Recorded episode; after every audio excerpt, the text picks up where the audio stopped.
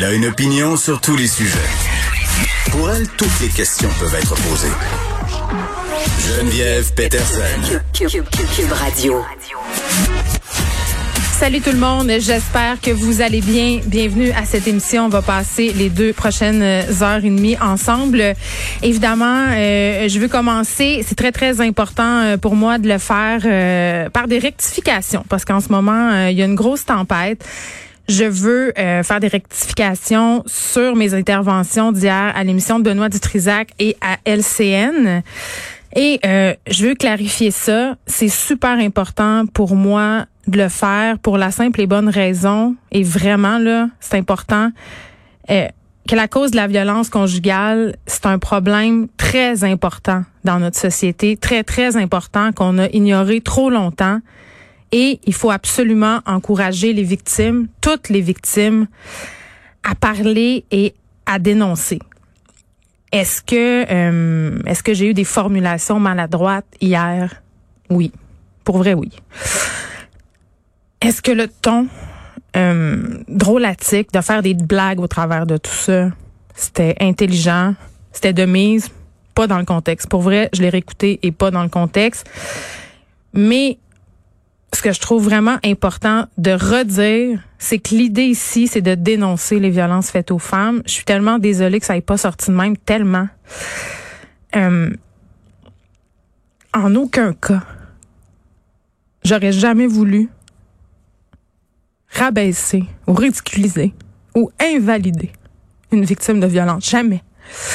Et je trouve ça important de, de garder le dialogue ouvert. Je vais continuer à parler de violence conjugale. Je vais continuer euh, de donner la parole aux organismes qui viennent en aide à ces victimes-là parce qu'on le sait, il manque de ressources, euh, en particulier pendant la pandémie. Là, on en a parlé souvent.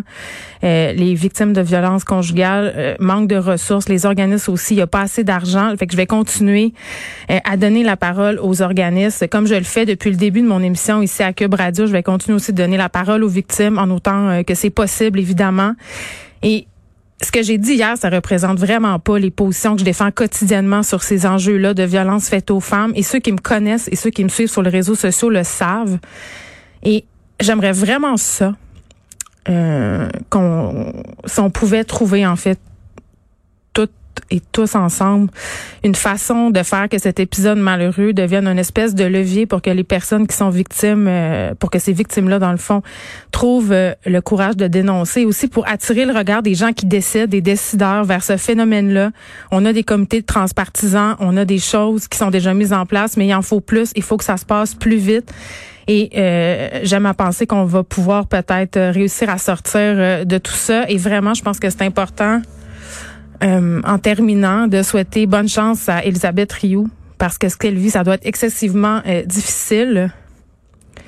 Et je pense qu'il faut pas perdre de vue ici, euh, ce qui est fondamental, c'est de continuer à parler de violence conjugale et de se demander pourquoi les victimes hésitent encore à demander de l'aide, à porter plainte, pourquoi on a encore de la misère à faire ça, pourquoi il y a une perte de confiance aussi dans nos institutions, dans le processus de plainte. Euh, bon, donc voilà, c'est dit. Et euh, je vous donne au passage le numéro d'SOS violence conjugale parce que je suis bien consciente que quand on aborde ces questions-là, ça peut remuer des choses. 1